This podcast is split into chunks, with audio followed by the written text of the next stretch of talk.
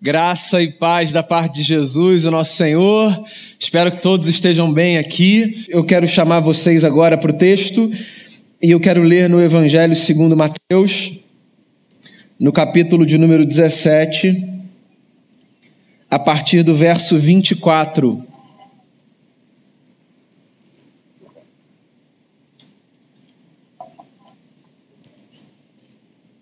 Evangelho segundo Mateus, capítulo 17, a partir do verso 24, diz assim: Quando Jesus e seus discípulos chegaram a Cafarnaum, os coletores de imposto de duas dracmas vieram a Pedro e perguntaram: O mestre de vocês não paga o imposto do templo? Sim, paga, respondeu ele. Quando Pedro entrou na casa, Jesus foi o primeiro a falar, perguntando-lhe o que você acha, Simão? De quem os reis da terra cobram tributos e impostos?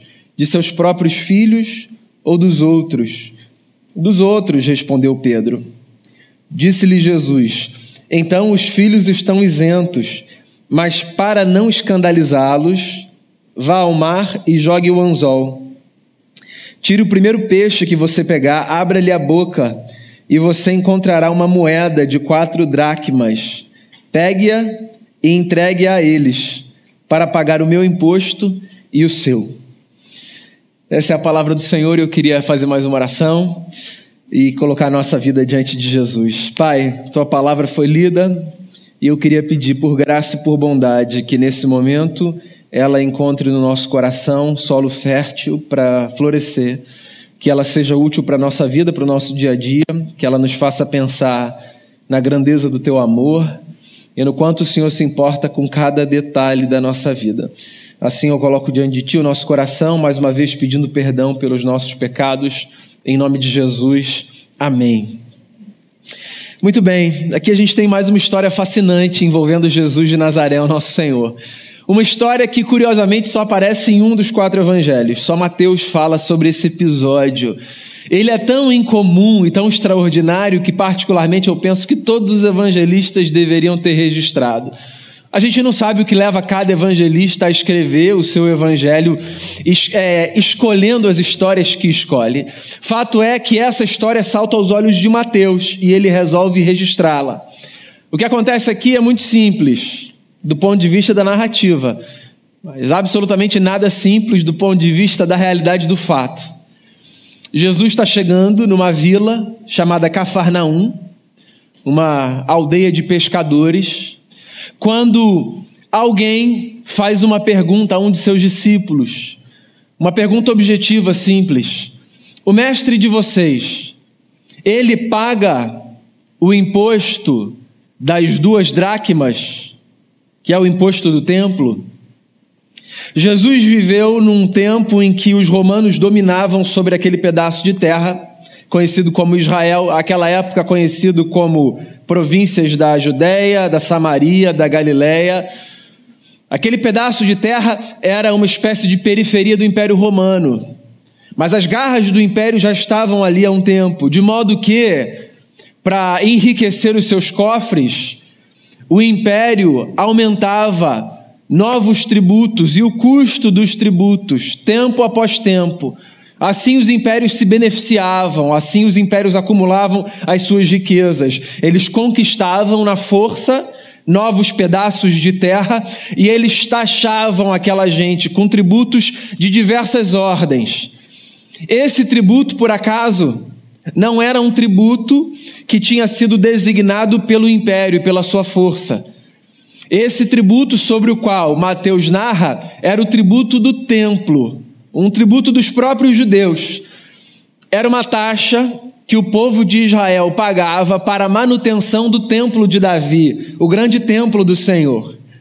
Pois então, desde que o templo foi construído, não por Davi, porque ele foi impedido de fazê-lo, mas pelo seu filho Salomão, que foi o rei que o sucedeu. Desde que o templo foi construído, esse tributo foi estabelecido.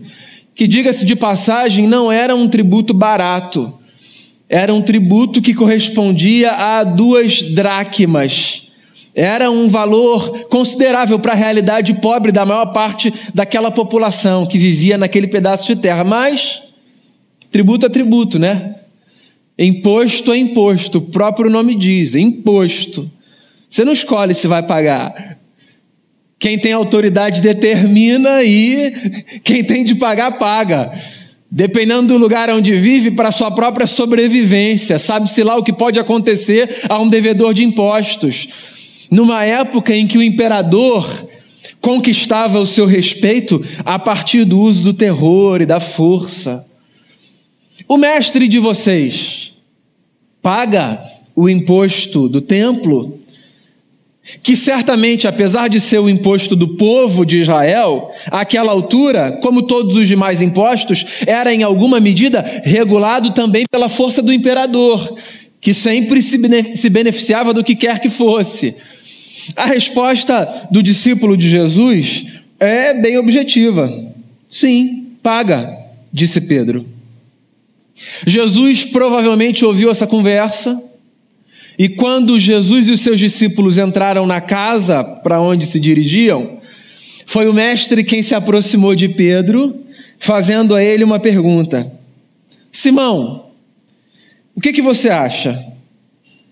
De quem os reis da terra cobram tributos e impostos de seus próprios filhos ou dos outros.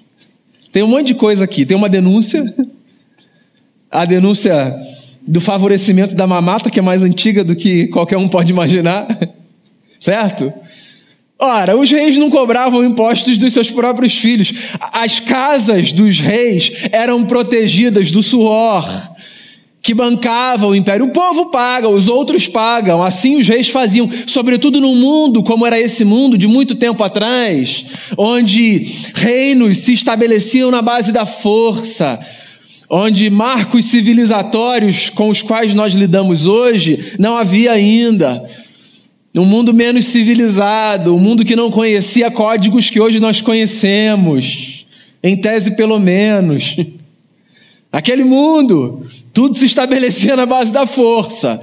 E no mundo onde tudo se estabelece na base da força, sempre há alguém que será favorecido pelo menor uso da força. No caso, as famílias dos reis. E todo mundo sabia disso, inclusive um pescador simples como Pedro, sabe, que não era versado na política do seu tempo. Era um pescador, um homem humilde, sem muita formação mas que tinha condição de discernir a realidade. A realidade era quem paga, quem banca o império. Os reis cobram tributo dos seus filhos ou dos outros? E Pedro responde: dos outros. Mas você sabe que essa pergunta de Jesus, ela não é apenas uma denúncia ao modus operandi do mundo. Jesus está provocando em Pedro uma consciência ali, por duas razões.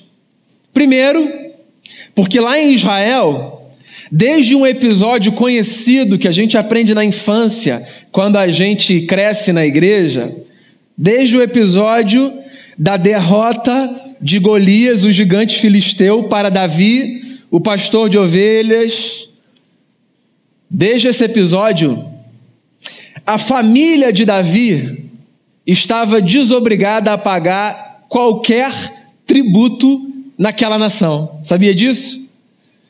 Então, no primeiro livro de Samuel, a gente tem o relato desse filisteu que aparece no arraial do povo de Israel, afrontando o Deus de Israel e o exército de Israel, desafiando homens para a luta, para a batalha. Ninguém se apresentava para lutar contra o gigante Golias. Lembra dessa história? Davi não fazia parte do exército, mas certa vez, chegando para levar comida para os seus irmãos, que esses sim, alguns deles faziam parte do exército, Davi se dá conta de que ninguém ainda tinha se apresentado para enfrentar o Golias, que afrontava o seu Deus e o seu povo. O desespero do rei de Israel àquela altura era tão grande, tão grande, diante da vergonha iminente de ser derrotado pelos filisteus, de ser desafiado e afrontado e ninguém fazer absolutamente nada, que ele disse o seguinte certa vez: quem enfrentar esse gigante e quem derrubar esse gigante e matar esse gigante, dentre outras coisas, estará isento ele e a sua descendência de todos os impostos nessa nação. Pois então, Davi foi o que enfrentou o gigante Golias. E, cumprindo-se então a palavra do rei, Saul, aquela época, Davi e a sua descendência estariam então desobrigados de pagar tributo em Israel. E se você conhece um pouco da história, da genealogia de Davi ou da de Jesus, você sabe que há uma relação nessa árvore, certo? Jesus era dessa casa. E Jesus, então, em tese, está desobrigado de pagar tributo ali. Em alguma medida, o que ele está dizendo é: ok, ó, está lá na família, eu nem precisaria pagar. Não por conta dos esquemas de favorecimento, mas porque houve um decreto de um rei lá atrás que disse que quem matasse o gigante, ele e a sua casa não pagariam impostos. Jesus podia se valer disso. Ele só deixou na mesa. Sabe, quando você só traz um assunto para a mesa, como quem diz assim: pensem, façam os links vocês, reflitam. Mas tem mais uma coisa aqui implícita no discurso de Jesus, talvez essa a mais subliminar, sabe? Talvez essa a mais misteriosa. Jesus aparece em Israel não apenas como um mestre qualquer, Jesus aparece em Israel trazendo para si, por exemplo, o título de filho do homem o Messias aguardado. Jesus nunca disse a seu respeito, eu sou o Filho de Deus, mas os discípulos de Jesus olhavam para ele como tal, viam em Jesus o Filho de Deus. E é curioso, porque o cenário da discussão aqui é o cenário do tributo do templo, que aquela gente via como a casa de Deus, e aí Jesus puxa uma realidade e diz: os reis não cobram dos seus filhos. Como quem diz, o, o filho dele pagará tributo do templo a ele? Pensem, pensem. Eu gosto muito desse jeito misterioso de Jesus de falar. Eu gosto dessa habilidade que Jesus tinha de, de falar nas entrelinhas, de provocar consciência, de fugir das respostas objetivas. Sabe quando você está numa conversa? Às vezes as respostas objetivas ajudam, mas há ocasiões em que as respostas que estão cheias de conteúdo nas entrelinhas, elas cumprem um propósito maior, certo? Elas nos fazem refletir mais. A gente acaba a conversa, cada um vai para um lugar, a gente fica pensando naquele negócio. O que que fulano estava dizendo, cara? E aí, em algum momento, a gente pensa: ah, olha só, não tinha pensado nisso na hora. Será que Fulano estava falando disso também? E não por causa da dúvida em si, mas pelo poder que o que está nas entrelinhas tem de, de fazer com que a gente aprofunde a nossa consciência e reflita mais. É bom quando, às vezes, nas nossas conversas, a gente sai de um lugar sem ter todas as respostas claras. É bom quando, às vezes, nas nossas conversas, as fichas vão caindo aos poucos. E a gente vai se apropriando de realidades e de fatos como quem descasca uma cebola, assim, por camadas, sabe? Parece que dá tempo da gente processar um pouco, a gente para e a gente processa mais um pouco. Jesus era muito hábil em fazer isso. As parábolas de Jesus nada mais são do que isso.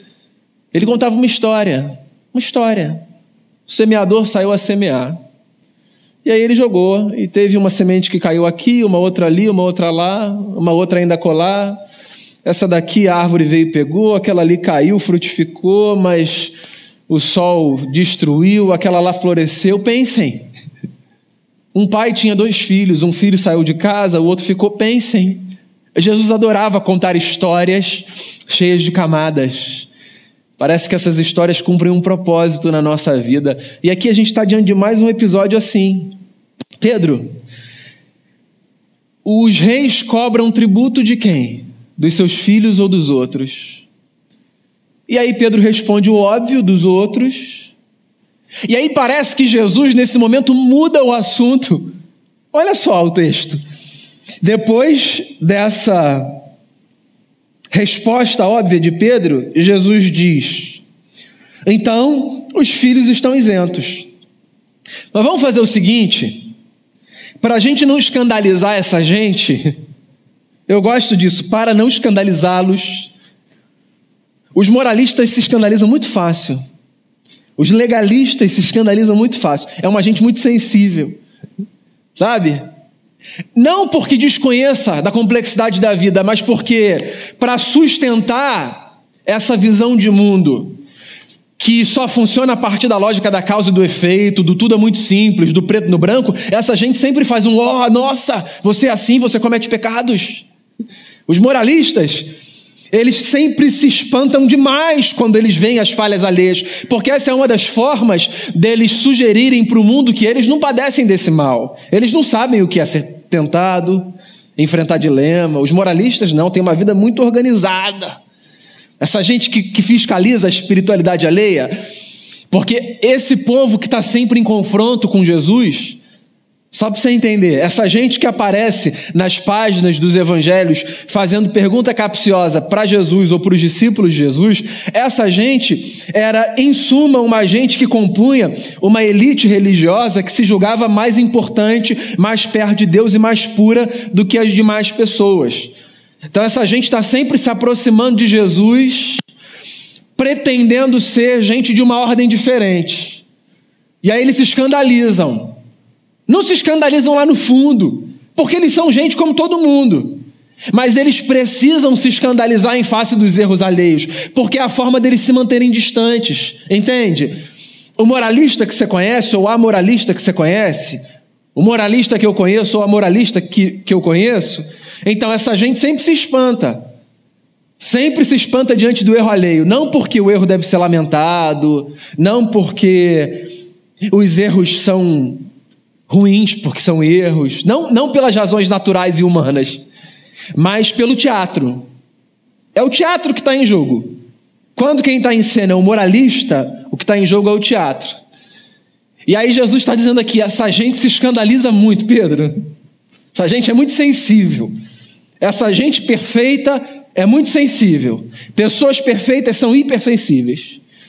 Pessoas perfeitas se sensibilizam com tudo com o holofote ligado, luz apagada, tudo tranquilo. Mas no holofote, na câmera, na live, no microfone, no, sabe, no meio do público, na praça pública, no shopping center ou em qualquer lugar que tenha olhos, essa gente se escandaliza. Então vamos fazer o seguinte, Pedro: vai lá no mar, vai lá no mar da Galileia, joga um anzol. Não é rede, não, Pedro. Não quero que você pegue assim a rede, jogue e traga 153 peixes grandes, igual aconteceu outra vez com o João. Não. Pega um anzol. Um anzol, joga no mar da Galileia, que era aquele aquele mar cheio de peixe que sustentava a vida de milhares de famílias que viviam à margem do mar da Galileia. Vai lá, joga um anzol, você entende disso, você é pescador, pega o primeiro peixe que você encontrar. O primeiro peixe que fisgar o anzol, você puxa. Você tira esse peixe. E você abre a boca do peixe. Abre a boca, está entalado aqui, ó. E aí você pega. Você pega uma moeda. Você pega um estáter que era uma moeda que correspondia a quatro dracmas, que correspondia ao pagamento do imposto de duas pessoas, esse tributo do templo. Daí você tira essa moeda na boca do peixe. E você faz uma gentileza, Pedro? Paga o meu e o teu? Vamos resolver esse problema dessa gente sensível? Jesus é absolutamente fascinante. De uma discussão sobre o tributo, o tributo do templo, Jesus vem para uma pesca específica de um peixe que está entalado na garganta com uma moeda, prestes a morrer, porque se está entalado com uma moeda, é um peixe que daqui a pouco virá à superfície e ficará boiando, certo? Morto, entalado por uma moeda que alguém jogou, deixou cair, fez um desejo, sabe? Sabe quando você vai na fonte? Sim. A profanação do crente. Pode falar, quem nunca? A moedinha, gente. Uma moedinha, Senhor. Se, se for verdade esse negócio, eu queria muito uma casa melhor. Aí alguém jogou a moeda fazendo um desejo. O, pe o peixe engoliu, coitado. Estava lá morrendo. Mas Jesus falou: Pedro, pesca esse peixe. É o primeiro. Não fica tentando, não. Vai ser a primeira. Você vai pegar, e você vai tirar, e você vai pagar. Jesus faz uma espécie de gestalt aqui nessa narrativa. Tem figura e tem fundo, sabe? O templo era figura nessa discussão. O assunto era sobre o tributo do templo. Na cabeça de Jesus, nesse cenário, tem um mar lá no fundo e tem um peixe. A conversa nem era sobre aquilo, mas Jesus já está vendo aquilo no cenário dele. E aí ele pega o peixe no mar, ele traz para a figura e o templo vira fundo. Como quem diz assim: tá bom, vamos resolver o problema do templo para não escandalizar essa gente. Vamos falar do que importa agora, Pedro? O que importa, Pedro, é o seguinte: o que importa não é que tem um tributo que precisa ser pago. Isso é de menor importância. Essa é uma outra discussão. A gente até pode conversar sobre isso, mas é tão bobo. Tão bobo. Sobretudo, vindo a pergunta de onde está vindo. Eu quero falar, Pedro, para você de um outro negócio. Eu quero falar, Pedro, para você do fato de que de que eu conheço tanto essa vida que eu sei que nesse mar com milhares de milhares de peixes tem um que está morrendo engolindo uma moeda que paga o meu tributo e o seu. Dá essa moeda para essa gente, Pedro. E vamos falar sobre a vida de verdade, vamos falar sobre o que sufoca. Vamos falar, Pedro, sobre o fato de que eu conheço inclusive o que se passa debaixo do mar. Vamos falar, Pedro. Vamos falar sobre o fato de que no meio de um mar como o Mar da Galileia, cheio de peixe, eu conheço cada um especificamente. E eu sei, inclusive, que esse está morrendo. E é esse que você vai pegar? Vamos falar sobre isso, Pedro? Você consegue perceber isso? Porque se essa gente quer discutir sexo dos anjos, deixa essa gente discutir sexo dos anjos. Se essa gente quer ficar nesse purismo do rigor, do imposto do templo, se eles querem conversar sobre isso, que eles conversem sobre isso. Se essa gente quer viver em Torre de Marfim, conversando sobre temas absolutamente desconectados da realidade da vida, então deixa essa gente viver discutindo sobre essas coisas. Pedro tem um peixe morrendo entalado. O que pode parecer, inclusive, supérfluo também, porque vamos combinar, é um, é um, é um peixe aleatório. Mas não é do peixe que Jesus está falando. A história não é sobre o peixe. A história é sobre Jesus como a encarnação do Deus que sabe aquilo que nos entala. A história é sobre isso. A história é sobre o mistério de que um dia, na periferia de um império, Deus tomou forma e viveu entre uma gente que caminhava por aquelas ruas, se é que a analogia é correta, como um peixe, com uma moeda entalada na garganta. A história é sobre um Deus que sabe o que sufoca a gente. Um Deus que acha a gente no meio de um mar, no meio de milhares de milhares de peixes, e que trata cada um segundo a sua necessidade e segundo a sua especificidade. A história é sobre um Cristo que sabe exatamente aquilo que para aqui dentro de mim e que às vezes me pinça no meio da multidão, só para me fazer lembrar que eu não preciso morrer daquilo que me entala. Porque talvez quem esteja nadando do meu lado não faça ideia do que seja aquilo que me entala, mas ele sabe. E não apenas sabe, ele me salva. Me salva da morte provocada por aquilo que está dentro da minha garganta, que está me matando. Me salva.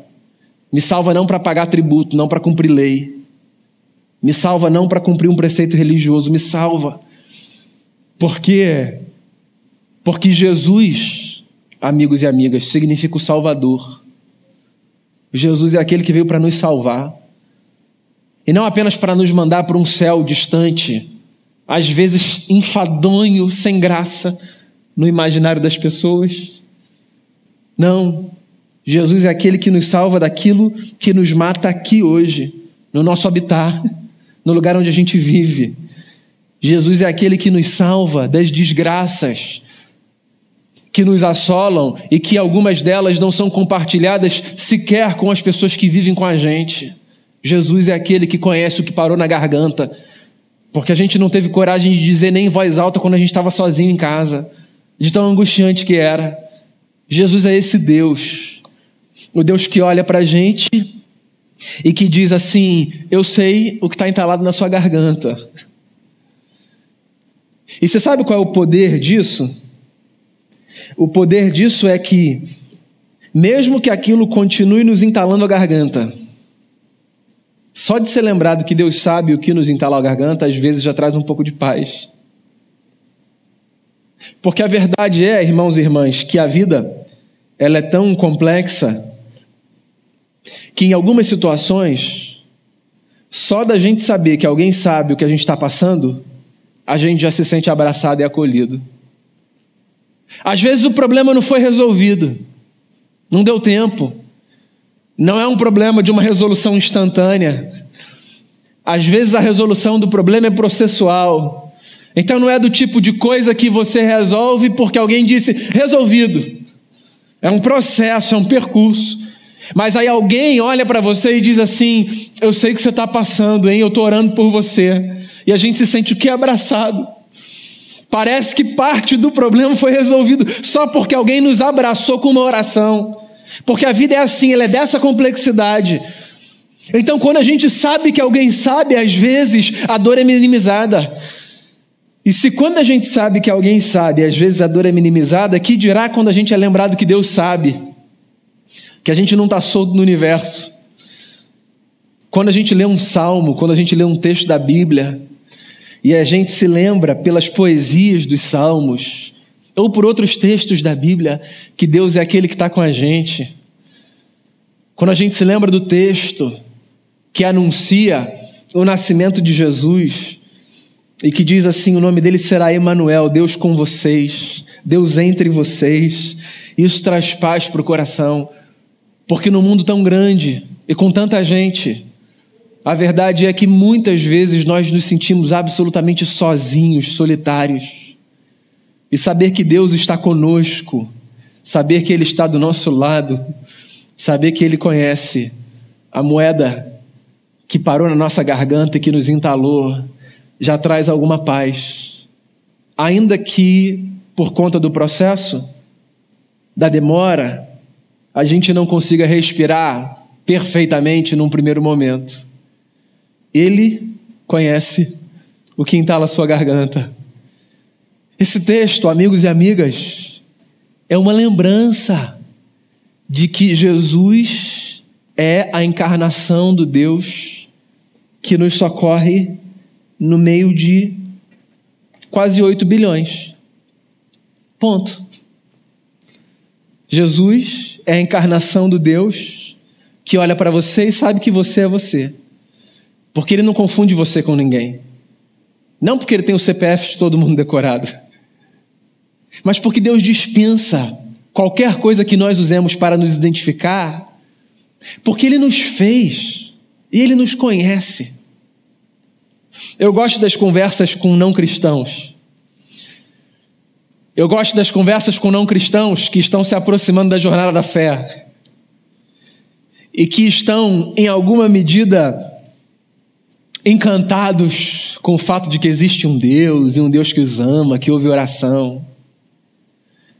Eu gosto de presenciar algumas orações de cristãos que estão engatinhando na caminhada.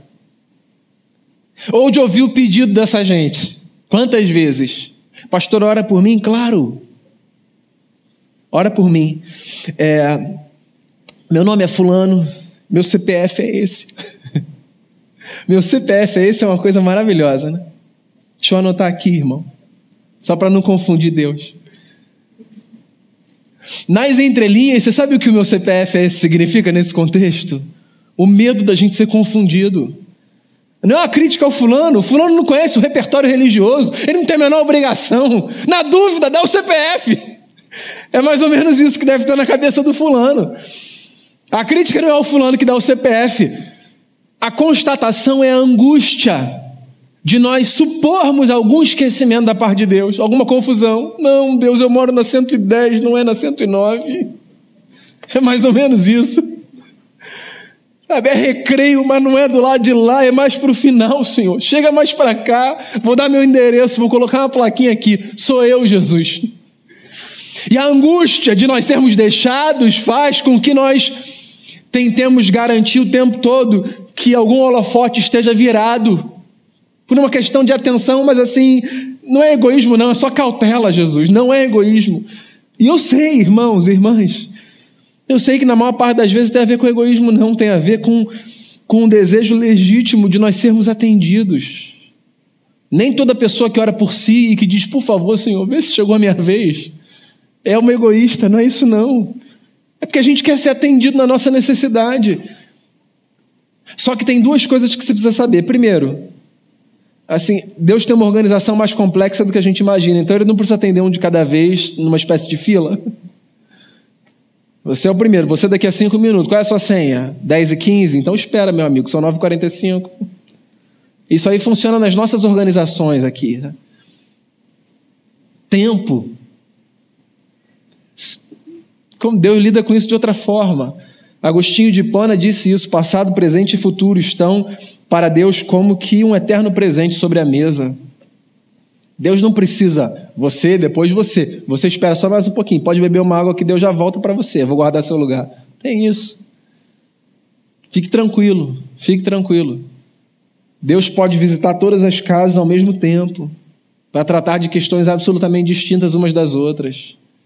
E tem uma outra coisa, tem uma outra coisa. Você nem precisa dar nome completo, você não precisa dar nome. Você não precisa falar, você está entendendo? De quem a gente está falando? Quando a gente está falando de Deus, você não precisa falar. Porque o salmo diz que Ele é aquele que conhece as nossas orações antes que cada palavra chegue à nossa boca. Então, nem falar você precisa, você não fala porque Deus precisa ouvir, você fala porque na vida a gente precisa dessas experiências catárticas. A gente fala para a gente, mais do que para Deus, Deus conhece. A gente fala porque a gente precisa botar para fora, a gente fala porque guardar entalado é horrível, é horrível, e é por isso que a gente fala. Deus não está pedindo para outra pessoa fazer silêncio para ele poder ouvir com atenção que você está falando, você fala é para você, o que não é um problema, fale, coloque para fora no lugar certo, na hora certa, mas fale. Agora, Deus não precisa disso, Deus não vai te confundir. Você não é um peixe no meio de milhares. Você é você, com a sua identidade, com as suas características, com o seu temperamento. Deus não fulaniza ninguém. Deus não fala para Pedro: Pedro, joga, vamos ver se é fulano. Ih, devolve, não era esse peixe que eu queria pegar. Queria pegar um outro peixe, Pedro. Chega um pouquinho mais para a direita. Vamos ver se ele está ali. Está uma corrente muito forte hoje aqui. Deus não age assim. Deus, Deus é o Cristo que diz: Pedro, faz o favor, pega um anzol. Rede não, Pedro. Eu não lido com as pessoas no atacado. Rede não. Pega um anzol, joga um anzol, tira o peixe, tem uma moeda. Paga o meu tributo e o seu. E vamos devolver esse peixe para a vida. Porque Jesus, o Senhor do universo, que nos chama à mesa, o Deus que nos acolhe na sua graça e na sua bondade, Jesus sabe exatamente o que entala dentro de você. E tem mais interesse em você e em desentalar a sua garganta do que em conversar sobre o tributo do templo ou sobre qualquer outra coisa que se assemelhe, perdoe-me a expressão, a discutir sexo dos anjos. Eu queria chamar você para oração. Antes da gente comer do pão e do cálice, eu imagino que ao chegar a esse templo, você tenha apanhado ali na entrada os elementos da ceia. E eu queria convidar você para orar eu queria convidar você talvez para refletir sobre o que entala a sua garganta, eu queria convidar você a falar com o Cristo aí onde você está. E caso você não consiga orar, fique tranquilo. Ainda assim, a sua oração será compreendida perfeitamente por Ele que é o Senhor do universo.